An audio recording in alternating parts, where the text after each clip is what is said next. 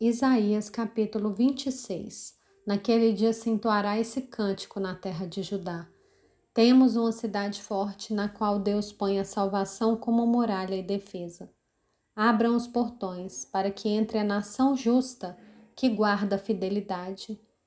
Tu, Senhor, conservarás em perfeita paz aquele cujo propósito é firme, porque ele confia em ti.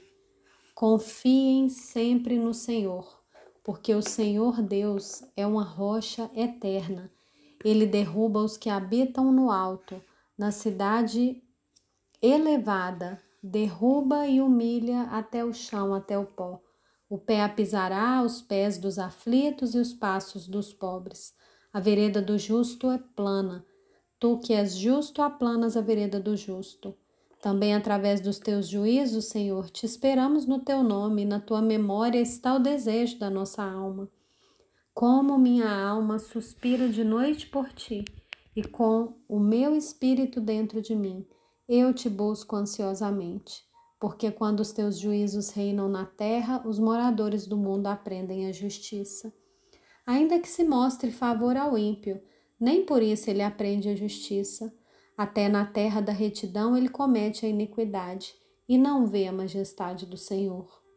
Senhor, a tua mão está levantada, mas eles não a veem. Porém, eles verão o teu zelo pelo povo e ficarão envergonhados.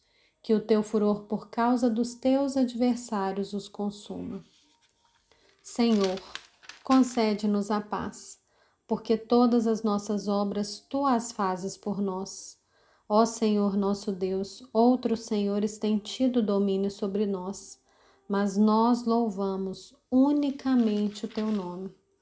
Eles estão mortos, não voltarão a viver, são apenas sombras, não ressuscitarão, porque tu os castigaste e destruíste e apagaste completamente a lembrança deles. Tu, Senhor, aumentaste o povo, aumentaste o povo e tem sido glorificado alargaste todas as fronteiras do país. Senhor, na angústia te buscaram, vindo sobre eles a tua correção, derramaram as suas orações. Como a mulher grávida que vai dar à luz se contorce e grita de dor, assim estávamos nós na tua presença, ó Senhor.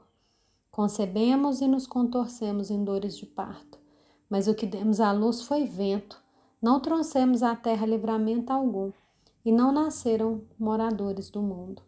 Os teus mortos e também o meu cadáver viverão e ressuscitarão. Despertem e cantem de alegria vocês que habitam no pó, porque o teu orvalho, ó Deus, será como orvalho de vida, e a terra dará à luz os seus mortos. Meu povo, entrem nos seus quartos e tranquem as portas.